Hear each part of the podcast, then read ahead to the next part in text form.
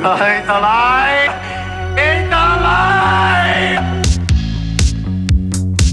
La cabine des curiosités, Alexandre Berly sur la Tsugi Radio.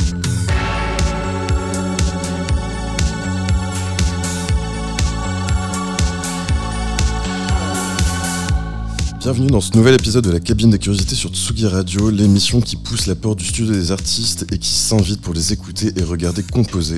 J'ai le plaisir de recevoir aujourd'hui le musicien et producteur Rubin Steiner, aka Fred Landier, qui nous accompagnera pour cet épisode de reprise. Ensemble, nous allons remonter le fil de sa carrière et revenir avec lui sur les coulisses de la production de ses disques comme sur son approche de la création. Bonjour Fred. Bonjour. Merci beaucoup d'avoir répondu à notre invitation. Pour euh, les auditeurs et auditrices qui ne te connaîtraient pas, je vais rappeler quelques dates de ton parcours. Tu as commencé comme animateur de radio sur Radio Béton, donc la radio euh, locale de Tours, si je ne me trompe Ouais. pas, dans les années 90, au même moment où tu éditais un fanzine orienté noise, musique expérimentale et électronique qui s'appelait le Stéréophile. À la fin des années 90, tu avais ton premier, ton premier vrai groupe qui s'appelait Mertz. Et juste dans la, dans le, qui, qui s'est arrêté apparemment en 1998 et dans la, dans la suite, mon micro était trop loin. Euh, et à la suite, tu as commencé ton travail sous le pseudonyme de Rubin Steiner avec le premier opus de Lofi New Jazz qui est sorti en 1998 de manière autoproduite et le volume 2 dans le, à la suite sur le label Platinum Records qui depuis t'accompagne sur la majorité de tes sorties. Le dernier disque que tu as sorti, c'est Say Hello to the Dawn of the Paradox, to the Dawn of Paradox, pardon, qui est sorti en 2020, toujours chez Platinum. Entre temps, tu as produit énormément de remixes de disques, euh, mixés d'autres disques pour des collaborateurs souvent proches de toi. Tu as Ouais. également été programmateur du Temps Machine, qui est la salle de musique actuelle de Jouer les Tours de 2009 à 2015. Et, euh, et composé, réalisé de la musique pour des, euh, des films comme le, le film Odyssée d'Aglaé Born, des spectacles de théâtre, de danse, comme le, le spectacle Fête d'Arnaud Pinault. Et, euh, et depuis les années 2000, tu te produis en DJ, live, band, euh, seul, à, à plusieurs. Euh, Voilà. Et, euh, et c'est déjà pas mal. Une carrière, euh, enfin, une carrière euh, très, euh, très soutenue finalement. Euh, euh, qui, part qui, explore plein de voix. Et, euh, et, euh, et je te propose pour débuter l'émission d'écouter le, le premier single extrait de ton dernier disque, donc Say Hello to the Dawn of Paradox, le morceau Girls sur Tsugi Radio. Ok.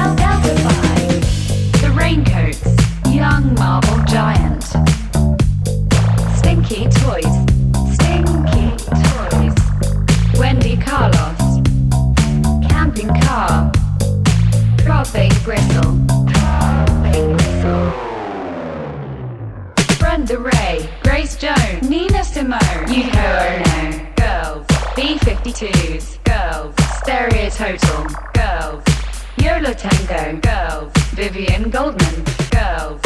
Annie Lennox. Delia Dalbusher. White Noise.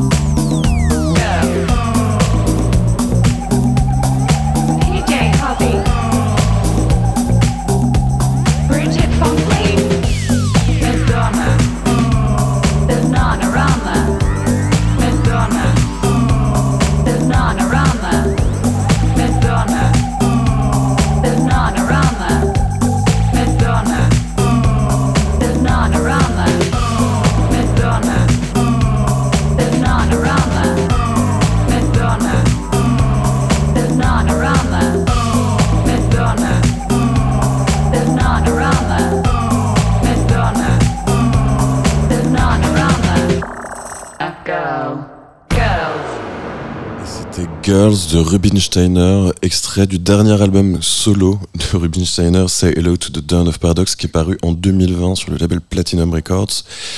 Euh, donc c'est ton dernier disque euh, en date, Ouais, oui. et il, il est, et il est notamment caractérisé par justement l'utilisation, entre autres, de la, la voix de traduction automatique de Google. Ouais, de la dame de Google Traduction. Tout à fait. Et est-ce que c'était euh, ça s'est fait comme ça ou ça faisait partie enfin c'était un peu le est-ce que c'était le point de départ par exemple de Euh, ah non, c'était pas le point de départ. Et puis c'est un truc que je, que en fait je fais depuis. Enfin, c'était pas avec euh, Google Traduction, mais je le fais depuis mon premier album. Ça, j'avais. euh, c'est euh, à la fois un mélange de la dame de Google Traduction et la, la dame qui lit les l'appli, le, le- le plugin simple texte dans les dans les Mac. D'accord. Et c'est. Euh, euh, alors, je peux pas exactement dire pourquoi j'ai commencé à la faire chanter, la dame de Google Traduction. Sinon, que j'avais envie de, voler quelque chose à Google, euh, qui nous vole allègrement euh, des trucs en permanence. Et euh, euh, je trouve, je, je, ouais, je, je- en, en fait, de- ça fait une dizaine d'années que j'ai décidé d'arrêter de chanter moi-même, parce que je crois que je m'étais mis dans le crâne que pour faire de la musique, il fallait chanter et jouer de la guitare. Et j'ai arrêté de chanter et de jouer de la guitare à un moment où, euh, c'est ça, il y a à peu près dix ans. Et euh, depuis, euh, j'ai toujours ce truc bizarre. Ce rapport particulier avec la voix dans les chansons, où j'ai toujours, je sais jamais euh, euh, faire la part des choses entre, euh, entre du chant et, de ce, et ce que ça raconte. Mhm. Je crois qu'au fond, pour moi, le- la littérature, c'est dans les livres, c'est pas dans les chansons. Enfin, c'est un truc qui est un peu de cet ordre-là. Et, et euh, voilà, je crois que j'ai- j'aime toujours bien quand il y a des voix dans des, dans- sur de la musique. Mais euh, là, tout seul, euh, j'aimais bien l'idée que ce soit la dame de Google Traduction qui, qui, le- fasse, le job. Et euh, mais en fait parce que la voix tu l'envisages à la fois comme un instrument ou, ou effectivement comme euh, le véhicule de de- de- d'un texte? Bah, euh, non, je le- l'envisage, euh, je l'envisage comme tous les, comme tous les jeunes, euh, les jeunes français et françaises des, qui écoutent de la musique depuis les années 80 et qui sont nuls en anglais et qui n'ont jamais compris les paroles des chansons de leur groupe préféré anglo-saxon. Et euh, j'ai très peu écouté de chansons françaises, moi. Donc euh, peut-être que le, le sens du texte euh, dans les chansons me touche pas plus que ça. À part quelques exceptions évidemment, et ça reste assez marginal et je suis souvent atterré de ce que j'entends à la radio par exemple, euh, quand, ça, quand, c'est sans enfin, quand ça chante en français. Alors bah, il y a- il y, a des exceptions, je voudrais pas me mettre toute la communauté euh, de chansons françaises sur le dos. mais- Ah non, non, mais c'est bien pour mais en tout commencer cas, moi, je suis incapable de, de, de faire ça. Je trouve ça très très difficile comme exercice. Bah, c'est vrai que Mais malgré, mais malgré tout, la voix, c'est un, c'est un, c'est un instrument ma- magnifique. euh, C'est un timbre très singulier. Et puis là, pour le coup, chacun, chacun a, a son timbre de voix différent. Et ça, c'est vachement bien. Ouais, Ça change, une, les, ça change les presets de synthé. et une expressivité aussi euh, très particulière. Enfin, c'est vraiment c'est vraiment très plastique et modulable en fait euh, la voix. Ouais, ouais, puis euh, peut-être qu'il faut être aussi un peu comédien pour chanter.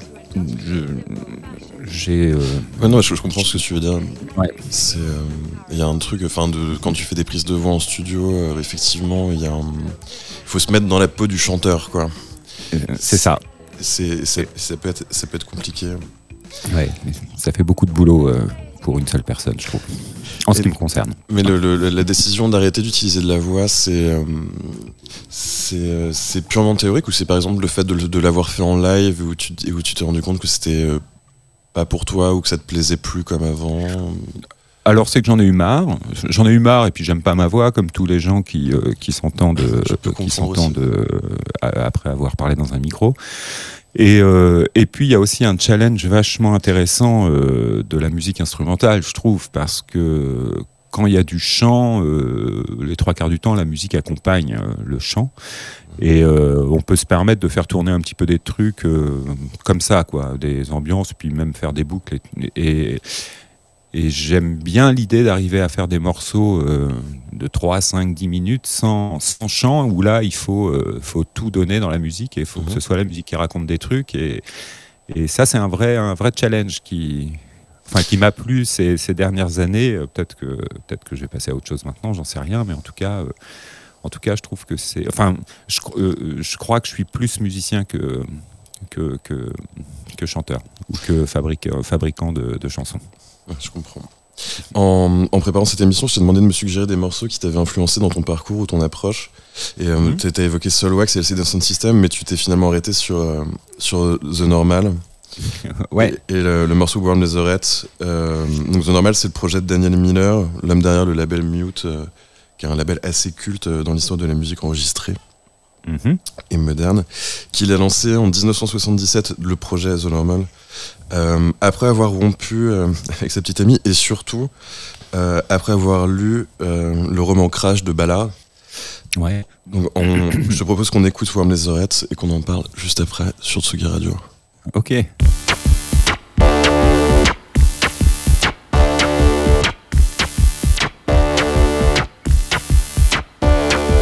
Warm.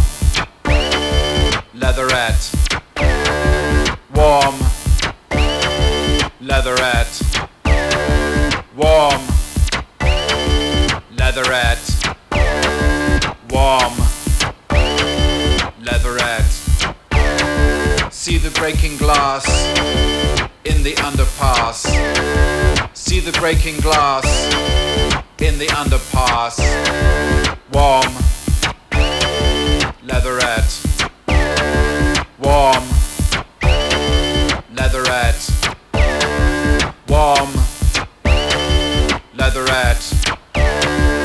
Warm. Leatherette. Hear the crushing steel. Feel the steering wheel. Hear the crushing steel. Feel the steering wheel. Warm. Leatherette. Warm. Leatherette. Warm. Leatherette. Warm. Whether at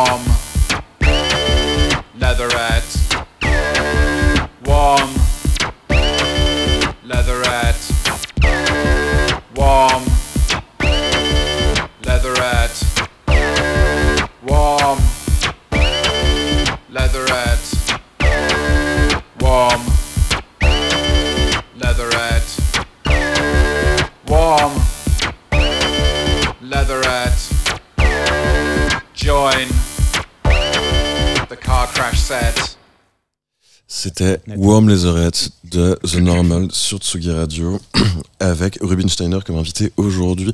Est-ce que Fred, tu euh, arrives à identifier en quoi ce morceau t'a influencé? Ah bah euh, déjà ça a été un petit choc parce que euh, je l'ai découvert au, milieu des années 90. Bah, euh, tu, tu parlais de mon groupe de l'époque qui s'appelait euh, moi j'étais j'écoutais essentiellement du punk rock, de la musique chelou et enfin pas électronique en tout cas. Et Vincent qui jouait de la guitare dans le dans Mertz aussi, lui était fan de de, d'Indus, de trucs euh, un peu KMFDM, Fetus, ce genre de trucs là. Et il avait rapporté une, une compile mute justement où il y avait ce morceau et, euh, et ça m'a terrassé vraiment où j'ai euh, où je me suis dit tiens euh, on peut faire on peut faire de la musique électronique assez sèche et, et, plutôt plutôt punk Ouais, radical parce que j'avais punk, ouais. j'avais une idée assez assez caricaturale de la musique électronique dans les années 90. Euh, j'avoue, moi j'ai découvert ça vraiment sur le tard. Et euh, j'ai dû faire une, une rave party dans ma vie à cette époque-là et, et ça m'a pas plu euh, du tout, du tout, du tout. Euh, Je voyais pas l'intérêt. Et euh, par euh, cette musique-là, euh, celle de The Normal, j'ai euh, commencé à m'intéresser à ce qui se faisait, euh, ce qu'on pouvait faire avec des synthés et des boîtes à rythme. Et d'ailleurs, on, a fait- on avait fait une reprise de, de ce morceau avec, euh, avec Mertz. Avec en, Mertz 80 déjà? en, en 96, je crois. Ouais.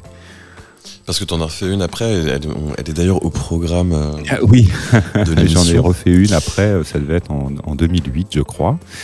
Euh, bah, en fait, vu que c'est un morceau qui m'a toujours euh, suivi, enfin, je l'ai toujours eu plus ou moins dans la tête, ce truc, c'était. euh, Et puis, j'ai découvert au fil des années que peu de gens le connaissaient au final, et même j'étais étonné des gens du milieu, des musiciens, des, des- et Daniel Miller le, le réédite assez régulièrement, ce 45 tours, et j'ai dû en acheter une dizaine en fait, parce que tu. Ah, alors, les, les- vrais fans peuvent aller l'acheter 200 euros sur Discogs veulent, mais euh, régulièrement, il les vend 5, livres, euh, voilà, et, et j'en ai offert à des, à, à des gens euh, très pointus en musique et qui connaissaient pas, et, ça, et euh, voilà, c'est, je sais pas, c'est une sorte de, de petit.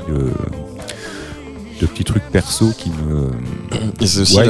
aussi la confrontation avec, avec juste comme tu le disais, les, les synthétiseurs qui t'ont fait cliquer aussi le, sur ces textures et pourquoi pas te les approprier pour, la suite de tes productions de morceaux? Alors, euh, euh, je sais pas si j'ai, euh, si ça a été une influence en musique, mais en tout cas, ça, ça m'a décomplexé sur l'idée d'être musicien. Euh, parce que de, de, la, de musique électronique, euh, j'aimais bien euh, Kraftwerk, euh, tous ces trucs-là, Neuilleux et compagnie, que je connaissais depuis le début des années 90 bah, à cause de, de gens plus vieux qui m'avaient fait écouter ça et donner des disques. Et ça reste quand même assez costaud, Kraftwerk, Neuilleux, tout ça. Enfin, tu te dis pas, tiens, je vais faire un groupe et faire pareil. Enfin, surtout quand t'es pas vraiment musicien ou juste pas très bon guitariste. Bien sûr. Et là, euh, The Normal, je me suis dit, ah ok. euh, Mais effectivement, autant, euh, effectivement autant les punks, euh, l'idée de faire, euh, de faire euh, genre guitare, basse, batterie, deux accords et on y va, ça, tous les gens qui ont essayé savent que ça ne marche pas. C'est un gros mensonge qu'on a mis dans la tête des jeunes, genre faites les punks, vous connaissez deux accords et puis vous faites un groupe. C'est faux. Mais par contre, avec des synthés, des boîtes à rythme, c'est un peu plus facile. je Mais crois. tout à fait. En fait, c'était un peu le, le point de vue de Daniel Miller, au-delà de tout le storytelling derrière la composition des deux morceaux qui composent ce 45 tours. C'est que lui, lui, en pleine période punk, effectivement, le, le comment dire, le- la recette trois accords et on fait un morceau. il- en fait, lui, il voulait aller au-delà de ça, parce qu'en plus, il a utilisé un mini Korg 700S pour faire pour faire ce, ce maxi. Donc c'est un synthé monophonique euh, qui est assez simple, enfin, qui est assez lisible en tout cas d'utilisation. Et lui, il voulait faire, il voulait être plus punk que les punks. Il voulait faire des morceaux. Au lieu de faire trois accords, c'était appuyer sur une seule touche en fait. C'était ça le, la- le- Ouais. au-delà de la lecture de Crash de Ballard, qui était le point de départ de- du disque, c'était aussi d'être plus punk que les punks, mais avec des machines. Alors en mythologie, euh, c'est sûr que lui, il a réussi. Euh, Il y a plein d'autres gens à cette époque-là qui ont fait des choses beaucoup moins intéressantes. Et encore aujourd'hui, euh, c'est bien de dire aux jeunes que non, il suffit pas d'appuyer sur un bouton pour faire de la musique. Ah oui, non, bien sûr. Et si Daniel, si Daniel Miller a réussi, c'est que c'est qu'il est, il est, voilà, il, il était un peu finot quand même, quoi. Ouais, mais il a, il a eu, les, il a eu les bonnes idées aussi. C'est ça. Et euh, en, en fait, et je- en- tu, tu me disais en- par email, en échangeant à propos de, à propos de l'émission, qu'aujourd'hui tu étais plus influencé par euh, les livres que tu lisais que par la musique que tu pouvais écouter. Est-ce que c'est aussi une, enfin, est-ce que c'est, enfin, c'est, forcément une résonance par rapport à, l'approche de Miller euh, quand il a fait The Normal la lecture qu'il, et l'impact de la lecture de Crash de Ballard euh, qui, qui- a initié le. Alors, euh, euh, oui, et, euh, je m'en suis vraiment rendu compte sur l'album d'avant, euh, qui s'appelait Vive l'électricité de la pensée humaine, où, euh, où, j'avais euh, fait un petit peu euh, un marathon de d'Ursula Le Guin, une autrice de science-fiction américaine. Et euh, j'étais complètement dans un univers où euh, j'avais vraiment euh, envie de... euh, de faire une sorte de bande son de, de toutes les histoires que j'avais en tête et euh, sans, sans trop m'inquiéter de savoir comment j'allais le faire. Voilà. Et euh, le, le, le coup de l'influence de, de la musique, c'est euh, c'est piégeant à chaque fois parce qu'il y a des modes très très rapides, euh, de, des modes de, de son, de style de musique, de, de choses qu'on qui nous arrivent comme ça et sans s'en rendre compte, on est imprégné de quelque chose et euh, je pense qu'on a toujours envie d'essayer d'être dans l'air du temps, malgré tout. Et euh, à chaque fois que j'ai. Enfin, la, la seule fois où je me retrouve, suis vraiment retrouvé dans cette situation, c'était pour l'album où il y a Warm les oreilles, justement, où euh, c'était en pleine période un peu euh, euh, rock électro, là, euh, où. Où euh, voilà, j'ai eu envie de ressortir, de ressortir ma guitare et puis de- d'enregistrer euh, un peu le groupe en live et rajouter des synthés, des boîtes à rythme par-dessus. euh. Enfin, tu parlais de Cosmo Vitelli tout à l'heure, mais lui aussi, à un moment, il a, il, il a fait des lives avec sa guitare. Je me souviens, on en parlait et, et c'est pas un truc naturel. Enfin, il y a un truc qui qui va un peu à l'encontre de ce qu'on fait en vrai, mais euh, il y a ce truc, tu as une scène, euh, et je sais pas, il y a cette espèce d'image de du mec avec une guitare, quoi. Et, euh, c'est dur de, sortir de ça. Et c'était parce que c'était aussi la mode de tous ces groupes euh, avec des guitares sur scène. Donc, euh, je crois que c'est même un peu conscient le fait de pas trop. Enfin, quand je fais de la musique, dès que j'ai l'impression que ça ressemble un peu ou que ça sonne un peu comme quelque chose qui, m'est familier, j'arrête et je passe à autre chose. Non, non, mais je comprends tout à fait.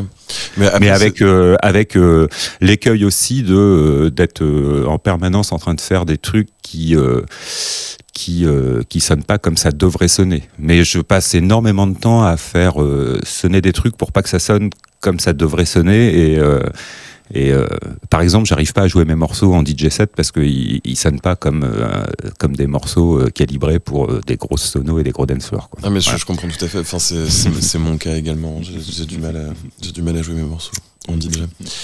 Mais mais, mais mais oui oui je comprends tout à fait. Et en même temps le, le, le- l'appropriation des sons tu vois à l'heure de la démocratisation des outils de production tout le monde peut faire de la musique aujourd'hui avec un ordinateur portable. C'est aussi important de passer du temps pour se les approprier et pour vraiment transmettre l'image et l'image l'im- et l'esthétique qu'on veut leur euh, qu'on veut leur leur allouer tu vois. Ouais, ouais, alors euh, euh, c'est, un, truc un peu particulier aussi parce que j'ai, euh, j'ai euh, l'occasion d'entendre de, la musique que font des jeunes gens, euh, plutôt euh, 16-20 ans. et euh, qui, sans aucun scrupule, vont prendre des, des sons, des musiques toutes faites sur Internet ou alors utilisent des, des sortes de presets plus plus de logiciels type, Able- type Able- Ableton, pardon, avec lesquels il y a déjà des sortes de structures de morceaux déjà tout faits avec les sons qui vont bien, etc. Euh, oui, tout le monde peut faire de la musique euh, avec les outils d'aujourd'hui, mais euh, est-ce que euh, c'est très intéressant? Ça, je sais pas. Voilà. Ah oui, c'est pas parce qu'on a les outils que. C'est un, débat sans fin. hein. oui, oui, oui. Mais euh, moi, je sais que, enfin, je fais partie de cette génération qui a commencé à faire des trucs avec pas grand-chose. Enfin, moi, euh, il y a 20 ans, je rêvais de, je rêvais des de ce que font les ordinateurs aujourd'hui. Mais euh, j'avoue que je suis un peu perdu maintenant parce que euh, on peut effectivement tout faire. Et quand tu peux tout faire, bah, faut savoir ce que ce que tu veux faire et ce que c'est ce que tu fais. Et si tu fais pas quelque chose de singulier, euh, je vois pas trop l'intérêt. Et puis euh, moi, j'ai ce truc que je pense beaucoup de gens ont, c'est qu'à chaque fois que je fais de la musique, j'ai envie que ce soit la musique qui révolutionne l'histoire de la musique mondiale et que ce soit le plus beau morceau de l'univers. Enfin, sinon, ça sert à rien. Et c'est pour ça que je fais beaucoup moins de musique ces derniers temps.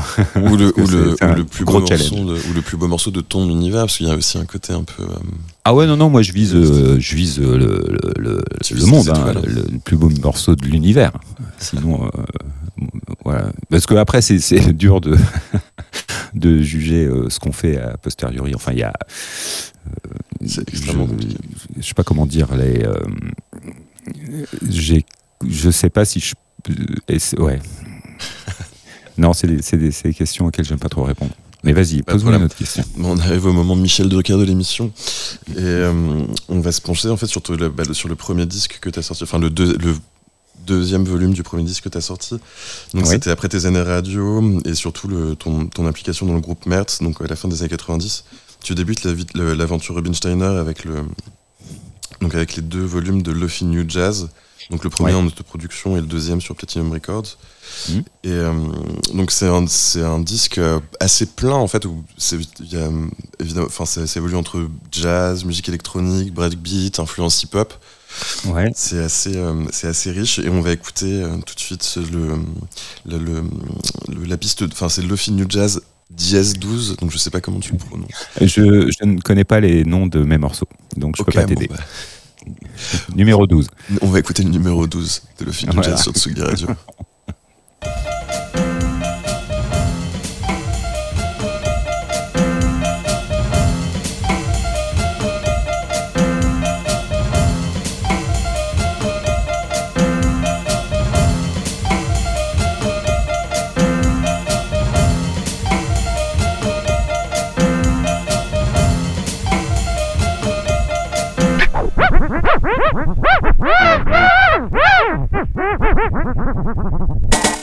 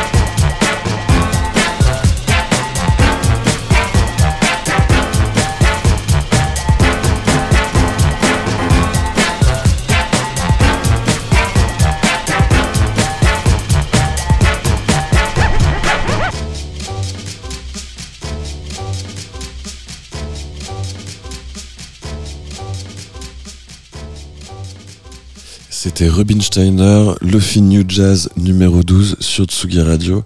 Est-ce que tu te, euh, est-ce que tu te souviens de comment tu l'as, comment tu l'as, fabriqué ce morceau, Fred? Ah bah je me souviens très très bien comment j'avais fait ces deux premiers albums parce que c'était euh, en 98 et je venais, on venait de m'offrir un ordinateur pour mon anniversaire. C'était le premier ordinateur que que j'avais et je savais pas, euh, enfin je découvrais ce monde de l'informatique et euh, j'ai, euh, on m'avait donné un logiciel qui s'appelle Soundforge, qui est un logiciel euh, très très simple d'édition audio où tu peux en gros lire un morceau et puis euh, appliquer des effets si tu veux, voilà. Et j'ai, je l'ai utilisé, j'ai utilisé que ça en fait pour faire cet album. C'est-à-dire que je, je samplais des trucs ou alors j'enregistrais des, des- des bouts de machin et je les ouvrais dans Soundforge. Je, je mélangeais deux sons que je bounçais, alors pas possible de revenir en arrière. Et ensuite, je, faisais des copier-coller, je rajoutais des trucs et j'étais obligé d'enregistrer à chaque fois. Pour, voilà. Et donc, c'est des morceaux qui se sont faits de manière euh, hyper empirique, avec aucun, aucune possibilité de retour en arrière et euh, aucune possibilité de mix. Et euh, voilà, c'est. C'est assez punk comme approche. Bah oui, mais je savais pas qu'on pouvait faire autrement, surtout. Et euh, parce qu'on sortait, nous, de, avec Mertz, du, euh, du 4 pistes cassette euh, pour s'enregistrer, ou alors même de moi, juste mon petit magnéto-cassette euh, pour enregistrer des, des trucs. Et euh, j'avais l'impression d'être euh, d'être dans le futur. Et puis euh, et puis euh, et puis je, je, je, je détestais euh, toute cette vague pré-French Touch qui euh, de, de house et tout ça. Mhm. Et euh, j'avais pas du tout envie de faire ce genre de truc. Et puis il y avait euh, ce label Ninja Tune qui à l'époque euh, sortait des choses que j'aimais vraiment beaucoup. Et euh, je trouvais que c'était, euh, j'adorais, mais je savais bien que j'étais incapable de faire des choses comme ça. Donc euh, je, voilà, je m'étais dit tiens, je vais faire un 80 truc un peu, 98, un peu punk, c'était déjà Nightmares and Wax sur Ninja Tune, ce genre de, ce genre de. Oui, ce, ce- ce genre de truc, et puis même après les, les Amon Tobin et compagnie, tous ces trucs-là. Et euh, en fait, moi j'avais l'impression de faire de la musique expérimentale, vraiment, parce que j'étais, euh, j'ai- j'aimais autant euh, Stockhausen and Walkman que Funky Porcini, pour la faire très large. Même si vous savez pas qui c'est, c'est pas grave. Et euh, le, C'est marrant parce que Pierre, euh, le réalisateur de, euh, de, de- Rémi, pardon, le réalisateur de l'émission, en fait, ton nom et ton prénom sont deux prénoms. donc, euh, pensez à Pierre Henry à l'écoute de- à l'écoute du morceau Ah bon? Et, au- au géné- et au générique de Futurama, pour être tout à fait précis. D'accord. Bah, ça n'existait pas Futurama à l'époque. Oui, non, mais le, Encore. mais le morceau de Pierre Henry existait. Mais, euh, Mais en tout, cas, euh, je, euh, je faisais ça euh, pour, pour, pour m'amuser surtout. Il n'y avait aucune, aucune volonté d'en faire, d'en faire un métier ou quoi que ce soit. hein. Et, il a fallu que... parce que ces deux premiers disques, je les ai sortis en autoprod. Et c'est Martial, qui n'était pas encore disquaire chez Total Even à l'époque, mais qui avait un petit label à Bordeaux, qui, qui l'a fait écouter à Laurent de Platinum et qui m'a appelé en me disant... waouh, j'aimerais bien le sortir ton disque. Et Laurent venait de sortir les albums de Bosco, enfin le premier album de Bosco, que, que j'adorais par ailleurs parce que eux m'ont vraiment décomplexé dans, la manière de faire, de faire de la musique avec euh, des samples, des samples bancals et puis euh, espèce de truc frais punk euh, complètement à l'opposé de, de Daft Punk. Ah oui, d'ailleurs, pour l'anecdote, le premier album de Daft Punk, parce qu'on avait, j'avais plein de copains DJ à l'époque qui me faisaient écouter Daft Punk, euh, les maxi avant, avant que l'album sorte, etc. Machin. Et quand l'album est sorti, on l'avait, on l'avait acheté en CD à plusieurs. Et on avait fait un apéro à la maison, dans notre appart euh, où on l'avait écouté euh, religieusement et on, on se marrait à chaque début de morceau tellement on trouvait ça nul à chier. Voilà. et euh, il se trouve que quelques mois après, on s'est dit ah merde, en fait, c'est, c'est peut-être pas si mal que ça cette affaire. Voilà. Mais c'était euh, voilà, c'était vraiment euh, toute la musique que j'aimais pas, c'était ça quoi. Et, alors c'est con, c'était en 98, c'était pile le moment où c'était. C'était et, et du coup je me suis retrouvé euh, euh, un peu programmé dans des trucs euh, euh, parce que je faisais l'électro voilà et que j'étais euh, et que c'était euh, que c'était la mode quoi donc j'ai eu du bol de, de la chance dans ton malheur finalement. Oui, enfin dans mon malheur, non, parce que je m'amusais. hein, parce mais je faisais aussi des bootlegs à l'époque. C'est comme ça que j'ai commencé à faire de la musique, c'est que je faisais des bootlegs pour faire marrer les potes. euh. Alors, euh, euh, je savais pas que Soulwax le faisait en même temps. euh, et puis, j'aime bien l'idée de dire que j'ai commencé avant eux, même si euh, évidemment ils le faisaient en même temps, mais euh, j'étais pas au courant. Et quand ils ont sorti leur euh, leur disque de bootleg, les Soulwax, là, j'étais euh, sur le cul parce que je faisais la même chose, euh, mais euh, pour faire marrer les potes. Et, et l'idée qu'on puisse vendre ces trucs-là, euh, je trouvais ça ahurissant. euh. Mais euh, ça reste des gens que j'apprécie beaucoup, les, les Soulwax. Et c'est euh, pas pour rien aussi que j'aime beaucoup ce qu'ils font en général. Mais du coup, le, comment dire des bootlegs et le- la construction de ces albums, ça renvoie à la question du sampling. Comment est-ce que tu envisages le, la, chose si tu. Alors, j'avais, j'ai aucune théorie là-dessus, parce que quand j'ai commencé à faire de la musique, c'était euh, pratiquement que, que avec des samples, Euh, et puis une culture musicale qui n'était pas euh, si énorme que ça, c'est-à-dire que je pouvais sampler des trucs énormes de disco ou de jazz euh, que je venais de découvrir et je croyais que c'était inconnu alors que c'était des gros tubes. Enfin bon, bref. Et je m'en suis très vite classé. Enfin, j'ai fait ça pendant cinq ans. enfin, en gros, ouais, voilà. Et, euh, et euh, ça, depuis 2004, j'ai j'ai jamais samplé euh, quoi que ce soit, par exemple. C'est euh, quelque chose qui m'a fatigué, mais euh, j'ai j'ai pas trop essayé de me poser la question de De ce que ça représentait, tout ça. Enfin, je, je sais qu'il y a beaucoup de choses à raconter, qu'il y a beaucoup de littérature là-dessus. Il y a même Vincent Brunner qui a écrit un bouquin sur, sur De La Soul, euh, pour lequel il m'a, il m'a interviewé, enfin, euh, et fait parler de, de, de, de ma relation au sample, et c'est une relation euh, assez, euh, assez banale et assez simple. voilà, de faire une, manière, une manière simple de faire de la musique quand on a.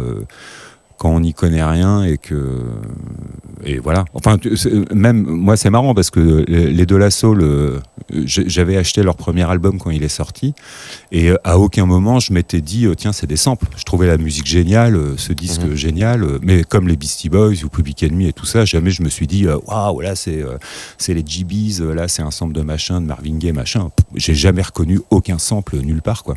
Et puis quand bien même euh, enfin moi mon approche de ça elle est euh, elle est très euh, très détachée quoi. Vraiment D'accord. enfin je te ferai pas une conférence sur le sample du tout Non, non, non, bien sûr. Non, non, mais c'est toujours intéressant d'avoir le point de vue d'un artiste euh, par rapport à. mais je trouve ça je trouve ça surtout super cool d'avoir cette possibilité de sampler des disques et puis de, de, de faire autre chose avec Euh, les euh, moi je enfin dans les années 90 j'étais plus fan de gens type Christian Marclay ou euh, ou même Stockhausen Walkman et tout Mhm. ça où, où eux faisaient de la musique avec des, des disques de- d'autres gens, enfin surtout Christian Marclay. Et euh, voilà, pour moi, ça relevait presque du domaine de l'art contemporain. Donc, euh, j'ai Ouais, découvert Cut euh, bien après, quoi. C'est exactement Et, ce que euh, j'allais dire. Moi, ça le, le- le sampling, ça me fait penser à, à de la sculpture, en fait. Le fait de prendre quelque chose d'existant et de le façonner, en tout cas d'essayer de l'amener vers l'endroit où tu veux l'amener, à force de d'effets, de coupes, de, de rajouts. Oui, complètement. Et puis il y a ce fameux morceau euh, de Mars, qui était soi-disant euh, le premier morceau fait entièrement euh, à base de samples. Alors c'est comme ça qu'on en parle aujourd'hui, mais à l'époque c'était juste un, gros tube euh, sur lequel on dansait dans les booms, quoi, enfin, ou en boîte de nuit, enfin voilà. Et je pense que les. bon, alors après, j'imagine que quand tu t'appelles. Led Zeppelin, que tu es un peu sur le, sur le déclin, que tu n'as plus un rond sur ton compte en banque et qu'il y a euh, Public qui te sample et qui fait un gros carton avec, tu te dis merde, est-ce qu'il n'y a pas moyen de récupérer des thunes quoi Bah, surtout, Mais c'est c'est de bonne guerre. Moi j'a- j'adorerais me faire sampler par, euh, par, euh, par je sais pas qui, par David Guetta ou je sais pas quoi, euh, et pour, euh, pour récupérer de la SACEM, hein, ça c'est clair. hein. Et puis, euh, et puis je ferais mon connard, hein, je dirais ah là là, le sample c'est vraiment de la merde, euh, tu vois? Parce que, je, je- je vois très bien. on, va, on va faire un petit saut dans le temps et on, on va passer en 2008. C'est la période où tu sors donc le disque Weird Hits, Two Covers and a Love Song, qui est beaucoup plus orienté euh, rock, voire punk, voire électro-rock, comme tu le disais tout à l'heure. ouais. Et justement, en, en résonance à ton choix de morceaux d'influence, on va écouter la, la reprise que tu as faite de Warm Ouais. donc de, de The Normal. Et euh, on écoute ça sur Tsugi Radio et on en parle juste après. enregistré live, quasi.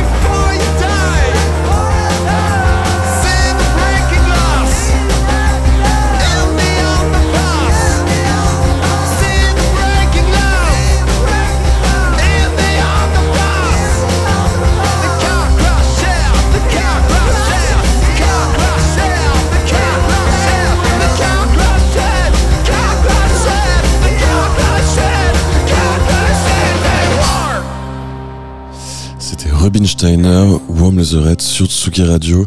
Et euh, donc tu disais juste euh, subrepticement avant le lancement du morceau que tu l'avais enregistré en live ce morceau? Bah, en fait, tout l'album, on l'avait, euh, on, avait fait euh, une, une grosse tournée. Enfin, pendant plusieurs années, on avait tourné en groupe et à refaire des morceaux électro des albums précédents euh, en, en version un petit peu guitare, basse, batterie, euh, Mhm. synthé. Et euh, sur cet album-là, j'avais envie euh, de retrouver cette énergie du live. Et c'est vrai que l'album, on l'a enregistré bah, dans le local de répète. pas vraiment en live, mais en tout cas dans les conditions de la, de la répète, quoi. Chacun à son poste et puis euh, avec, euh, euh, enfin voilà. Et alors la, la- la- la petite histoire, c'est que quelques au début des années 2010, on avait joué avec Daniel Miller justement sur un festival où il jouait juste après nous. Sympa. Et euh, on avait causé avec lui dans, dans les loges, je lui avais filé le disque et tout, enfin bref. Et, il- et il avait eu l'élégance de, ne pas, euh, de ne pas mentionner cette reprise qu'on venait de faire de lui euh, sur scène. euh, voilà. C'est toujours un peu, un, Un peu un délicat. peu ouais. bizarre, euh, un peu délicat et bizarre ouais, de, de faire une reprise d'un groupe avec euh, la- le groupe qui t'entend. ou- Voilà. Ouais, ouais, bien sûr, mais c'est où, comme jouer en DJ set euh, avant un DJ ou, et jouer un de ses morceaux. Ouais, je l'avais fait avant un concert de Public Enemy. euh, J'avais fait un bootleg de Public Enemy avec de l'accordéon et euh, le DJ de Public Enemy m'avait tapé sur la tête. Non, c'était euh, Chuck D qui était venu me voir en me disant No Public Enemy before Public Enemy. Donc maintenant, je sais qu'il faut pas jouer les, les trucs du groupe qui jouent après quand tu fais le DJ. Surtout quand il est très, ils sont très très balèzes, habillés en treillis et qui mesurent 2 mètres et 150 kilos. Et que toi, t'es tout seul. voilà. Mais et donc, tu, donc tu disais que c'était enregistré live euh, et du coup c'est complètement, euh, enfin c'est complètement autre chose que le, la technique de production que tu avais utilisée pour euh, tes disques, pour tes, pour, pour tes disques précédents, à fortiori le premier. Ah oui, oui, complètement, complètement. Et ouais. qu'est-ce qui, qu'est-ce qui motive en fait C'est qu'est-ce qui motive ce choix? C'est l'évolution technologique, c'est le fait de vouloir par exemple réutiliser des guitares plutôt que qu'un sampler? Alors c'est le, ça vient, je pense, du complexe du, du, du non musicien qui, euh, euh, c'est c'est mon cas. Moi, j'ai pas appris à faire de la musique. euh, voilà, c'est tout est tout est très empirique. Je viens de la guitare sèche euh, au camping, quoi. Et euh, ne sachant pas comment faire, j'avais envie de me frotter à tout un tas de trucs. Alors déjà tout un tas de styles de musique, euh, parce que j'ai fait un album, euh, un album de hip-hop avec un rappeur canadien qui s'appelle Ali. euh, des morceaux de techno, des trucs easy listening, euh, des trucs de un peu krautrock, et puis euh, voilà ce, ce disque un peu rock. Et je voulais, euh, je voulais éprouver ce truc de euh, un peu studio, même si c'était, même si c'était au local de répète, de voir comment c'était de- d'enregistrer tout un groupe avec la question toute conne, on part de quoi, qui est-ce qui commence, voilà, enfin tu, Mhm. des, ce, ce truc que j'avais jamais fait avant parce que j'ai toujours fait la musique tout seul. Et puis c'était, euh, ça s'est arrêté après. D'ailleurs, euh, après je l'ai plus jamais refait, sauf avec Drame où là on a vraiment pareil euh, enregistré. où là c'était, c'était quasiment du, live total même. mais, c'est une transition parfaite. Parce que, bah, effectivement, à partir de 2013, tu, tu commences à travailler donc, avec, euh, avec, ce- enfin, avec les personnes qui deviendront euh, drame à tes côtés. Donc, c'est Jérémy Morin à la batterie, Fred Vidalo aux percussions, Sandrine Guillot au synthé et, euh, et Olivier Claveau également. Ouais. Vous, euh, vous allez sortir Bah, deux disques? euh, ouais. Ouais, excuse-moi, vas-y, je, je t'ai coupé. Non, non, c'était oui, c'était le groupe, le groupe en live Rubin. Et en fait, on a pendant quand on faisait des répètes, on faisait des, des sortes d'impro qui, qui nous plaisaient bien. Et puis c'était l'époque, euh, l'époque où on avait monté le temps machine et euh, euh, je euh, je programmais des groupes que j'aimais bien quand même. Pas tout le temps, mais euh, voilà. Et on avait été traumatisé par euh, Nissen Mondai et Showstrap, vraiment. Des groupes qui arrivent et qui font une note pendant 30 minutes. Et là, on s'est dit, waouh, c'est quoi ce truc? Est-ce que quand tu es dans le public, tu ressens une transe euh, vraiment euh, puissante? Et, euh, et on s'est dit, mais ça, c'est à notre portée, on peut faire des trucs comme ça. Et donc, on a, on a, on a essayé d'éprouver nous-mêmes ce truc de transe en se disant, tiens, on va faire une note pendant une demi-heure. Ce qu'on faisait déjà un petit peu comme ça en impro, quand on répétait. Et à partir du moment où tu te dis que tu le fais en conscience, c'est euh, un sacré truc. Et euh, ça s'est passé au moment où euh, j'ai euh, j'ai été programmateur d'un festival au musée du Louvre euh, de musique et de, de cinéma, où je devais inviter des groupes à faire de la musique sur des films, des vieux films. Et, et on, on- devait le faire en rubine. Et, et on s'est dit, bah tiens, on va, on va improviser sur les films. Et dans, dans cet état d'esprit-là. Et euh, le résultat était vraiment super. On était vachement content de faire ça. Et on s'est dit, bon, bah là, c'est pas, euh, c'est pas moi qui ai composé la musique et qui ai tout fait. Euh, on l'a fait vraiment en groupe. Donc on s'est dit, on fait un groupe. Un groupe qui s'est appelé Drame. Voilà. Et on a fait deux albums, effectivement, et plein de concerts. Et je te propose d'écouter Génuflexion et de continuer d'en parler juste après. Ok.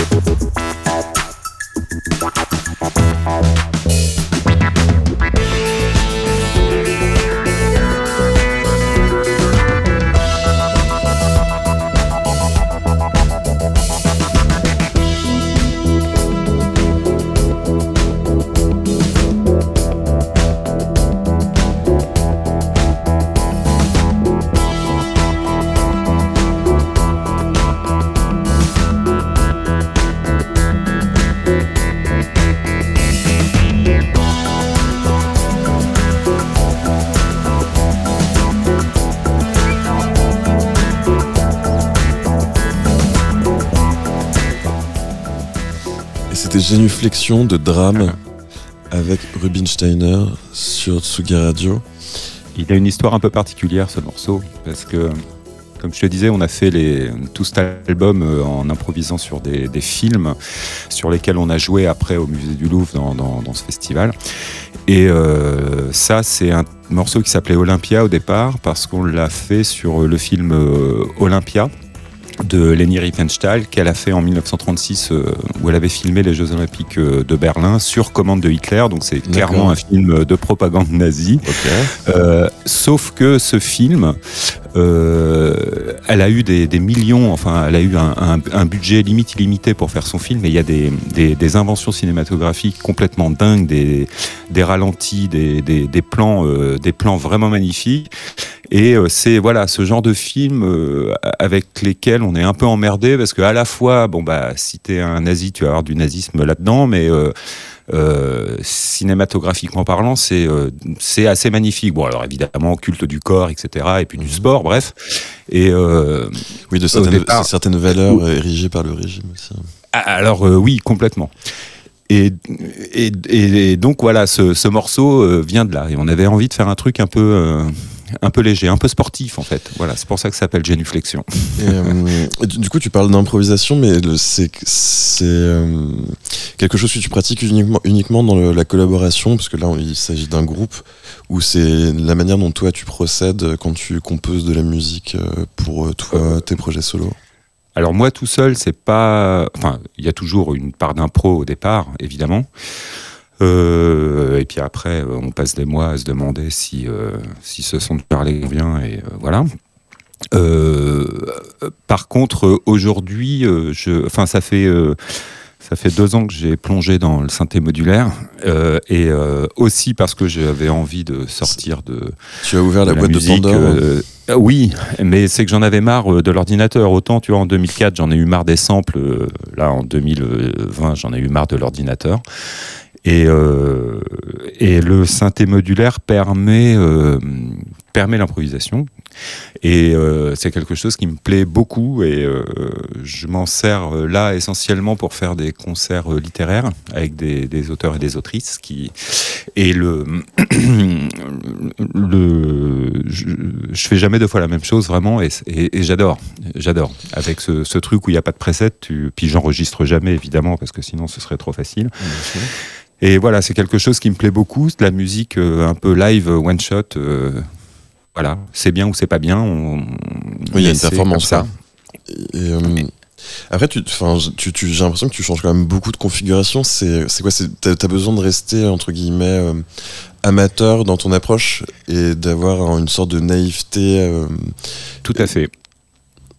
Oui, c'est exactement ça. C'est exactement ça. Et les synthés, les synthés qu'on fait partie, qu'on fait partie de, mes cauchemars pendant plusieurs années où euh, euh, il fallait absolument avoir ce synthé euh, parce que c'était vraiment très important dans la vie. Alors que voilà.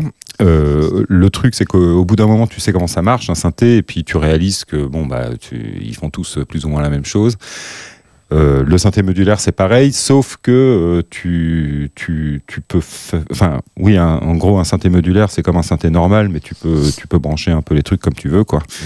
Et euh, ça permet de, voilà, de, s'étonner et puis de fabriquer un son qui est peut-être plus, plus personnel qu'avec un synthé. Je sais pas comment, comment dire. Enfin, euh, et puis c'est un, c'est un, un- un truc qui est un peu vivant, un peu. euh, un peu, un peu chaotique, instable, et euh, ça, il y a un vrai rapport de, de force avec cet instrument-là. euh, c'est que tu, tu, tu le domptes vraiment jamais, quoi. Et euh, ça, c'est, il y a, il y a- il y a toujours un petit danger.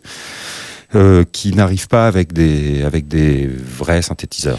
Ou alors des vieux qui marchent pas bien et qui peuvent tomber en panne. Mais là, c'est euh, enfin, c'est une autre histoire. Mais, mais j'ai- j'aime bien cette, euh, cette, cette configuration du truc euh, où, je peux faire ce que j'ai en tête. Euh, mais ça prend du temps et le temps d'y arriver, bah, on passe par des, par des paysages et des chemins qui, qui donnent envie de bifurquer et Oui, d'aller ailleurs. des sortes, Voilà. d'a- des sortes d'accidents de parcours. Ouais. Mais j'ai toujours une boîte à rythme et une grosse basse qui permettent de. Il y a toujours un disco. Moi, je fais pas de, je fais pas du modulaire euh, ambiante euh, expérimental. Non. Moi, je fais, je, fais, il faut toujours que ça, que ça, que ça, que ça danse, hein, parce que c'est mon truc euh, au final. Faut pas, faut pas se la, la basse, c'est la, colonne vertébrale de ton travail au fil des années. C'est le, le point d'ancrage sur lequel, malgré le- les changements de configuration, le- les changements de- d'approche, de technique, ça reste le point névralgique de, Ouais, de ton système. Oui, j'ai- oui, oui, j'ai toujours aimé ça. Et ça, ça date, ça, ça remonte à avant que je fasse de la musique. Euh, où euh, dans l'autoradio euh, familiale, euh, de la voiture familiale, euh, on pouvait entendre des cassettes des Beatles, par exemple, où je, je, je m'amusais en écoutant la musique à essayer de séparer les instruments, à écouter chaque instrument indépendamment Mhm. sur des cassettes que tu que écoutes en boucle et dont tu connais les morceaux par cœur. Donc, à écouter euh, la batterie, la basse, la guitare, enfin chaque élément et essayer de comprendre comment euh, s'agencer un petit peu tout ça, sachant qu'ils ne faisaient pas tous la même chose. Et euh, je trouvais ça euh, assez, assez cool. Enfin, c'est peut-être comme ça que j'ai découvert l'harmonie d'une certaine manière. Et, et puis après, il y a eu, y a eu le punk et, et la basse, quoi. Enfin, et puis, bah voilà, des groupes comme Fugazi ou ou, euh, ou les Adolescents, tout ça. Enfin voilà, il y a la, la basse était hyper importante. Même dans Black Flag, euh, la basse est hyper importante.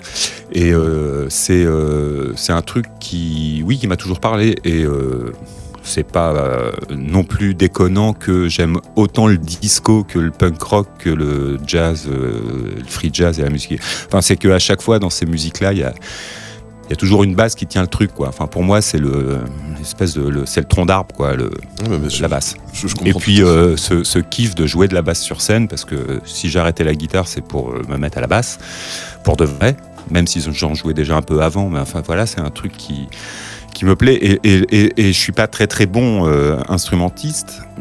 Mais ce qui est génial avec la basse, c'est que tu fais cinq notes et ça, enfin voilà, tu et surtout sur scène avec ce, ce son énorme là. euh, je crois que c'est PJ Harvey qui disait qu'elle avait des orgasmes avec le- les sons de basse sur scène, mais euh, je peux comprendre. Moi, ça m'arrive pas, mais enfin, je comprends le, je comprends le, le délire. Ouais, non, mais je comprends tout à fait. Enfin, j'ai moi-même commencé par la basse et euh, je, je vois tout à fait le, le rapport au corps que on peut avoir avec cet instrument et avec les, La- avec les sons. La basse, la basse, on croit que ça sert à rien, mais quand tu l'enlèves, eh ben, C'est là où tu te rends compte de l'intérêt, de, de- Exact, exactement. de l'importance de l'instrument dans le dans l'ensemble. Et, euh, en fait, mais tu as eu plusieurs expériences de groupe euh, qui étaient les tiens, mais tu as aussi, euh, euh, au, cours de, au cours de ta carrière, tu as aussi beaucoup travaillé pour d'autres projets, d'autres euh, d'autres artistes, qui soient solo ou, ou, ou des groupes. Et notamment récemment, tu as, enfin, as produit et mixé un groupe qui s'appelle Taxi Kebab, un groupe de Nancy. Ouais, Et, je les adore. et je te, je te, je te propose d'écouter un morceau de l'EP sur lequel tu as travaillé qui s'appelle Ardina. Ouais. Et, euh, et on, on en parle juste après euh, sur, Ok. sur Tsugi Radio.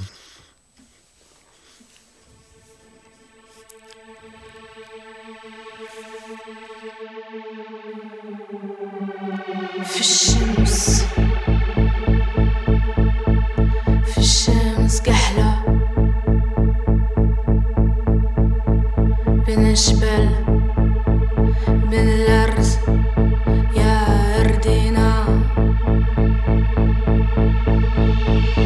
for.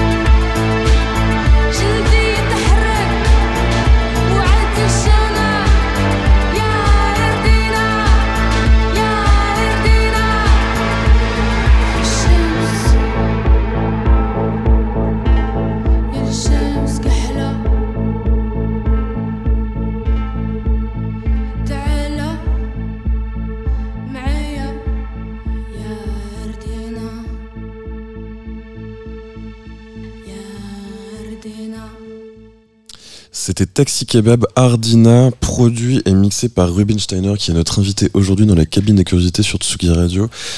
Euh, la question que je voulais te poser, c'est comment est-ce que tu que tu envisages, oui, Non, non, pardon. Non, pendant le morceau, j'ai essayé de me rappeler comment euh, on s'était rencontrés avec les Taxi Kebab et je me souviens plus. Mais vas-y, pose ta question, Euh, pardon. mais- non, en fait, c'était- on, parce qu'on me parlait de drame avant et de, et de, de toi, de la musique que tu fais en solo euh, avec Ruben Steiner. Comment Ouais. est-ce que tu envisages le fait de travailler pour, euh, pour d'autres artistes en fait Comment Est-ce que est-ce que tu as une méthode différente, une approche différente ou est-ce que tu, tu l'envisages comme le fait de faire de la musique pour toi Ah bah, euh, oui, alors moi, c'est un peu la blague avec les Taxi Kebab, c'est que je mets, ma, je mets ma casquette de producteur américain quand, quand je bosse avec, euh, avec eux. Et, euh, et oui, ça, ça, ça m'est arrivé beaucoup de, de, mixer des, de mixer des albums de de- d'autres groupes euh, dans des styles euh, complètement différents. Je pense à Solace et au, au Sweat Like a Nape, euh, un groupe de Bordeaux euh, qui fait plutôt du, du, du- du rock. Euh, enfin, c'est un peu difficile à expliquer. Si, il me faudrait écouter Sweat Like a Nape, c'est vraiment super. Et Solace, lui, il a fait un, un- un album euh, à la guitare sèche euh, dans sa cuisine pendant le confinement, un album qui est, qui est du coup magnifique, où là, il y a Là, en boulot de prod, c'est génial parce que tu, tu pars de pistes euh, enregistrées à l'arrache avec un micro euh, vraiment dégueu. Et puis, euh, l'idée, c'est d'arriver à, le- faire sonner comme si c'était passé dans un, dans un studio à 10 000 dollars la journée. Tu vois. Enfin, ça, c'est des, des petits challenges qui m'éclatent. Et, euh, et euh, bosser avec des gens comme ça en, en tant que pro- producteur, enfin mixeur, je sais pas comment on dit, euh, voilà, parce que souvent. réalisateur? Oui, enfin, avec les taxi kebab, j'ai j'ai fait du mix. Euh, euh, peut-être changer trois bouts de structure, mais vite fait, et puis peut-être euh, refait un peu des, des sons, euh, des sons de boîte à rythme, de basse, mais enfin, trois fois rien, ça reste leur musique. Mhm. Euh, voilà. Mais euh, c'est euh, c'est d'abord des groupes dont j'aime énormément la musique. Et puis il faut qu'ils soient aussi euh, cool. C'est des gens avec qui j'ai envie de, de passer des soirées aussi. Enfin voilà, c'est euh, c'est euh, je suis pas je suis pas un un ingé son euh, qui qui Oui, il faut qu'il y ait une histoire. pour quoi. n'importe qui. Voilà, Euh, faut faut que ça me plaise et faut que les gens soient cool. Et comment est-ce que tu approches justement cette, euh, cette étape du mixage? C'est que, quelque chose qui est important pour toi ou c'est juste, par exemple, le, c'est, juste, c'est, juste entre Bah, guillemets, mais c'est juste ah, le, le fait de gérer les niveaux et que tout soit entendable. Alors c'est- ça va au-delà de ça parce que quand tu fais de la musique euh, par ailleurs euh, toi-même, c'est toujours compliqué de savoir comment on fait sonner ses propres morceaux. Euh, c'est vraiment un truc qui, pose énormément de questions. Quand tu bosses avec d'autres gens et quand tu fais le son pour d'autres gens, tu es au service d'un truc qui existe déjà, d'un univers, d'un- style, voilà. Et euh, faut euh, l'idée c'est de, de, de de faire en sorte que, enfin, de, rendre hommage à ça, quoi, de, de faire sonner comme c'est, comme ça devrait sonner, voilà. Et euh, les, les, les taxi kebab, c'est un peu particulier parce qu'ils sont euh, à la fois euh, sur un truc un peu club, mais en même temps, euh, moi, je trouve que c'est de la musique qui s'écoute à la maison, quoi. Euh, Et donc il y avait cette espèce de balance toujours un peu, est-ce que ça doit, est-ce que ça doit cogner ou pas, est-ce que un peu, un peu entre les deux. Mais j'ai beaucoup aimé l'exercice et et puis ils sont surtout, euh, ils sont surtout adorables et, euh, et très talentueux, quoi. C'est euh, ça, ça ne, ça ne gâche rien au travail, j'avoue. Mais et comme tu disais que tu avais une approche plutôt empirique de la musique par rapport au mixage, c'est aussi quelque chose que tu as développé au, au long cours ou tu t'es, tu- tu t'es formé Ouais, bah alors, bah, en fait, ça fait 25 ans que je fais de la musique tout seul et que je m'enregistre et que je fais tout tout seul. Et euh, il se trouve que pendant le, confine, le dernier confinement, là, euh, je me suis dit est-ce que euh, est-ce que j'en profiterais pas pour euh, pour enfin apprendre les bases du, du son et je me suis acheté un gros livre euh, un gros livre anglais qui explique des cours d'ingé son un petit peu tu vois le c'est, truc c'est quel livre? un, un truc un peu, je sais même plus comment ça s'appelle, mais un gros bouquin. Et j'ai lu le bouquin et je me suis rendu compte que je, que je savais déjà tout. Et euh, bah, je crois qu'au bout d'un moment, euh, quand, euh, parce que voilà, au bout de 25 ans à faire que ça, tu, bah, c'est beaucoup de bon sens déjà. Ah, bien et sûr. puis, et puis, bah, tu finis par savoir comment ça marche, quoi. Voilà. Oui, mais après, enfin, moi, je te Complètement. posais plus la question parce que j'ai un peu le même. Personnellement, j'ai un peu la même trajectoire que toi. En fait, j'ai beaucoup fait tout seul dans mon coin, et c'est vrai que pendant les confinements, enfin, j'arrivais pas trop à faire de musique, mais du coup, je me suis euh, vraiment plutôt penché sur l'aspect euh, euh, ingénierie, mixage. Et Ouais. effectivement, tu te rends compte que bah, y a la majorité des points, hein, tu, de manière empirique et avec du bon sens, tu, tu, enfin, tu, tu les, tu les adresses, quoi. Oui, Mais après, il y a des trucs techniques, tu vois, par exemple, le- le- la phase, tout ça, euh, c'est plutôt, euh, c'est plutôt technique et c'est vrai que c'est aussi important. euh, Oui, mais c'est euh, pareil, c'est du bon sens. C'est, enfin, on va pas faire un, Non, un non, cours les- Non, sur sur la phase, mais euh, c'est des, c'est surtout du bon sens et puis il faut faut il faut faire confiance à ses oreilles c'est le, le principe, la règle d'or. Mm. Et euh, le, le fait de travailler avec d'autres groupes, le fait de toi-même avoir des groupes et le fait de faire de la musique en solo, est-ce que de ton point de vue, c'est la même, euh, c'est le même comportement et la même, euh, le- la même génération d'idées pour toi, la même approche créative, ou c'est tu, tu, euh, tu, tu, tu, tu approches chaque projet de manière différente? Alors c'est euh, c'est évidemment différent, sauf que à partir du moment où euh, je suis dans un projet à plusieurs, que ce soit de la danse, du théâtre ou euh, de la musique, instantanément je suis dans le projet. C'est-à-dire que je, je suis au service du truc, alors que quand je suis tout seul, quand je décide de faire des trucs tout seul, si jamais quelqu'un vient faire un petit truc, hop, d'un seul coup, ça devient un groupe. Enfin, je sais pas comment dire. C'est pour ça que j'ai du mal aussi à bosser avec des gens. Enfin, euh, pour euh, ma musique à moi tout seul, c'est que le si euh, si je, si, je, je- par exemple si je termine un morceau euh, qui est complètement terminé et que je me dis ah putain là je verrais bien un petit bout de batterie et que je demande à Jérémy de venir jouer de la batterie ah bah d'un seul coup euh, c'est plus mon morceau. Enfin j'ai l'impression qu'on l'a fait ensemble quoi. Enfin voilà c'est un peu particulier. C'est un truc un peu euh, un peu un, un peu bizarre. Et puis euh, quand tu bosses moi j'aime bien être embauché par des gens parce que parce que je suis pas le chef voilà. Euh, j'ai plus du mal à être le chef d'un projet et de faire venir bosser des gens avec moi. Ça j'y arrive pas. Euh, mais par contre, euh, oui, c'est super excitant. J'avais même fait une tournée avec Federico des French Cowboys, euh, ancien, Little Rabbit, où je jouais de la guitare avec, euh, avec lui en trio. Et, euh, et là, c'est génial parce que c'est euh, pas du tout mes morceaux, pas du tout mon univers, un truc plutôt rock'n'roll. Et euh, ça, c'était génial aussi. Ça, j'ad- J'adore faire des trucs comme ça. J'ai même fait de- des des jams de jazz avec des grosses brutes euh, où j'étais à la guitare alors que je suis pas très bon guitariste mais ça c'est dément c'est dément mais mais voilà c'est je suis pas le chef j'ai du mal à être le chef en général Et autre, autre, euh, autre aspect collaboratif, tu, tu, mais, mais plutôt en, en distanciel. Comme, euh, au cours de ta carrière, tu as réalisé pas mal de remixes. Et, Ouais. euh, et moi, je te propose d'écou- d'é- d'écouter celui d'Elie Villaine qui fait parmi des plus récents que tu as, oui. tu as réalisé. Et, et d'en parler juste après. Donc, on va écouter le, le morceau Baragouine euh, d'Elie Villaine, remixé par Rubinsteiner sur Tsugi Radio.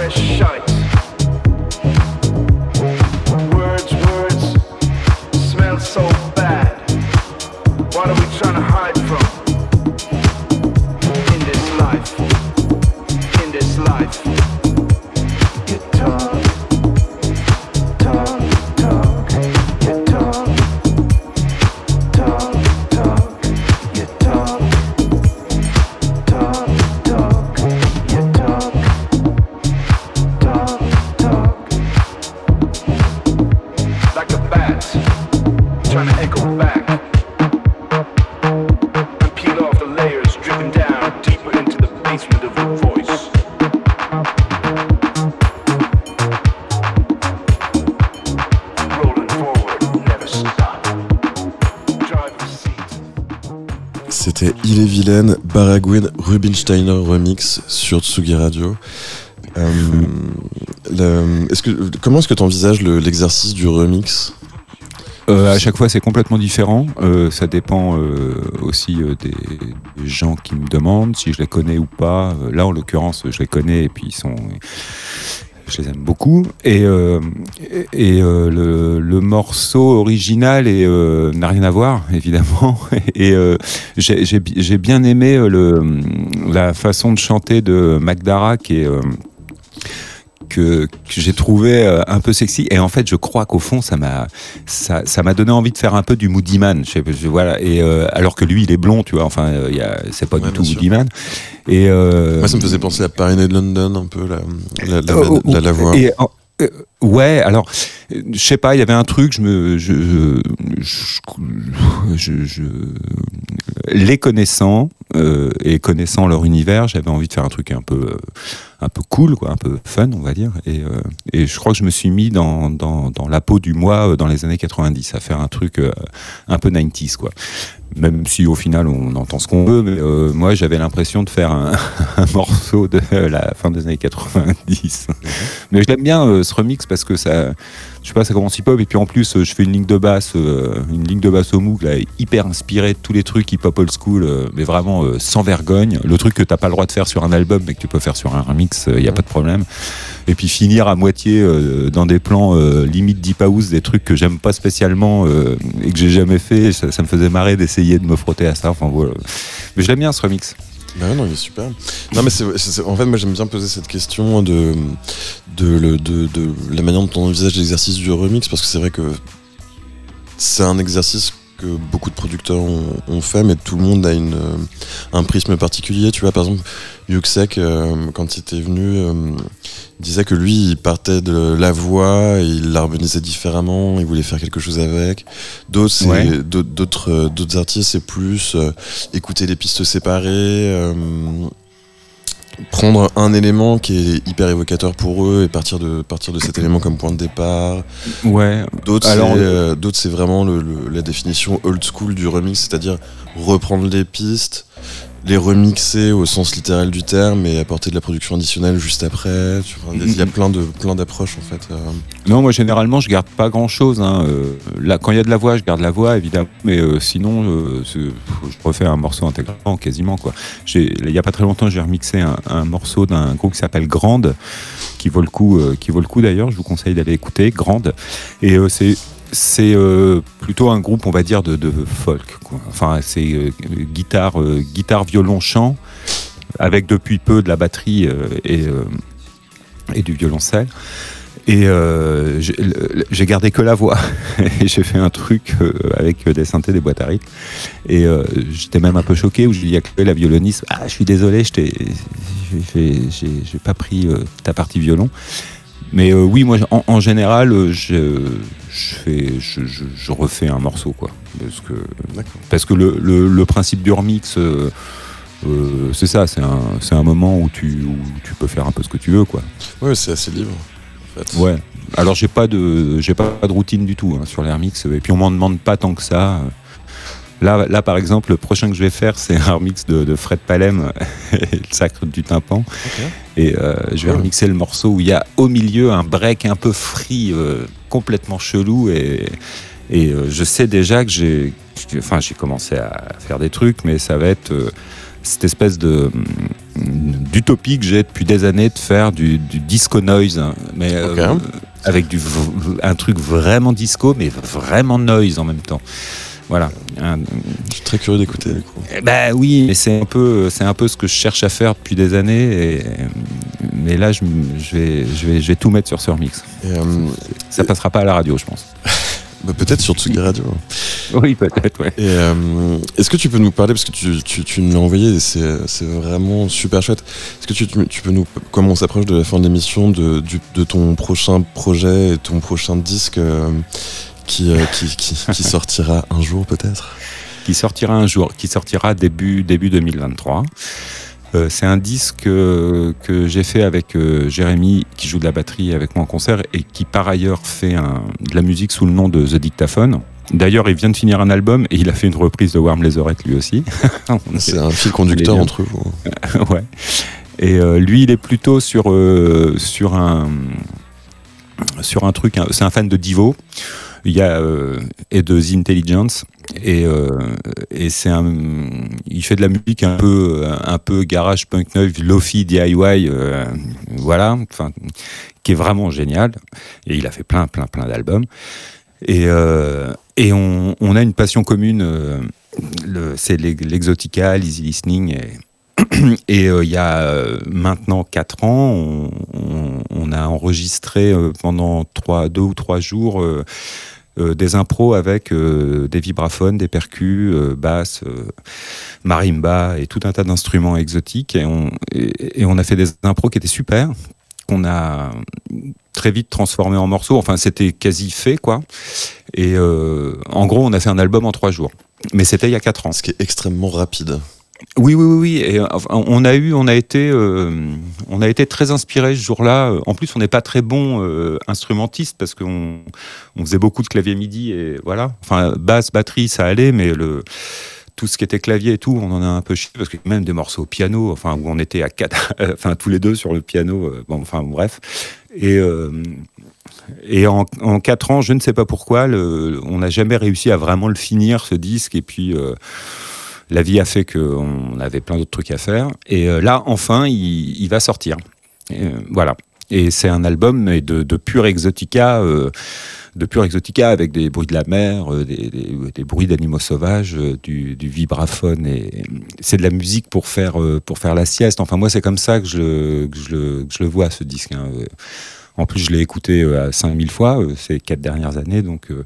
Je le connais bien et c'est vrai que c'est un disque, euh, un disque, euh, voilà, qui, qui serait un peu le plaid que tu te mets sur les genoux euh, l'hiver ou alors la serviette sur laquelle tu t'allonges sur la plage l'été, quoi. C'est plutôt Et, une chouette image en, en mm. cette entrée dans l'automne. ben oui, et c'est marrant parce que Laurent de Platinum, pour lui, c'est un disque d'hiver, alors que pour moi, c'est un disque d'été. Voilà, donc chacun, chacun entendra ça comme il veut. Mais Je- euh, je- non, quand je ça comprends. sortira, parce qu'il c'est- est toujours pas à l'usine, donc euh, on sait vraiment pas quand est-ce qu'il va sortir ce disque. Non, mais je comprends tout à fait, parce que moi, l'Exotica, ça me fait penser à un canapé en tweed et un, un whisky sour sur une table basse avec un, avec un gros Alors on, on peut imaginer ça aussi. On peut imaginer. Alors moi j'imagine plus, j'imagine plus de la nature avec cet album-là. C'est une sorte de forêt vierge, un petit peu, avec une plage pas loin. Les bruits de vagues et des animaux. Mais Ouais. en, en tout cas, c'était très chouette. Merci beaucoup d'avoir répondu à notre invitation, Fred. Bah, merci pour l'invitation et merci pour la découverte de cette Sugi Radio euh, que je vais m'empresser d'aller euh, d'aller euh, d'aller tch- d'aller euh, fouiner sur internet quoi parce que j'avoue je ne connaissais pas de Sugi Radio je suis, je suis vraiment lamentable Et bien- bienvenue. Euh, il est temps de refermer la porte de, de la cabine de. Merci à Rémi Pierre pour la, la réalisation de, de cette émission. merci Rémi Et, euh, et du coup, on se quitte avec un extrait de, de ce prochain disque, non encore sous presse, mais pour bientôt.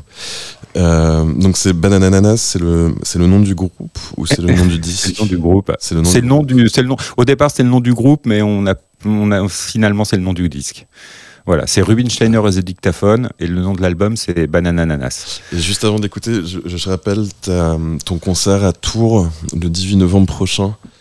Euh, Ouais, et puis je joue samedi aussi. euh, je fais une impro, une impro solo modulaire, euh, mais c'est euh, dans un appartement, donc euh, c'est même pas la peine d'essayer de venir.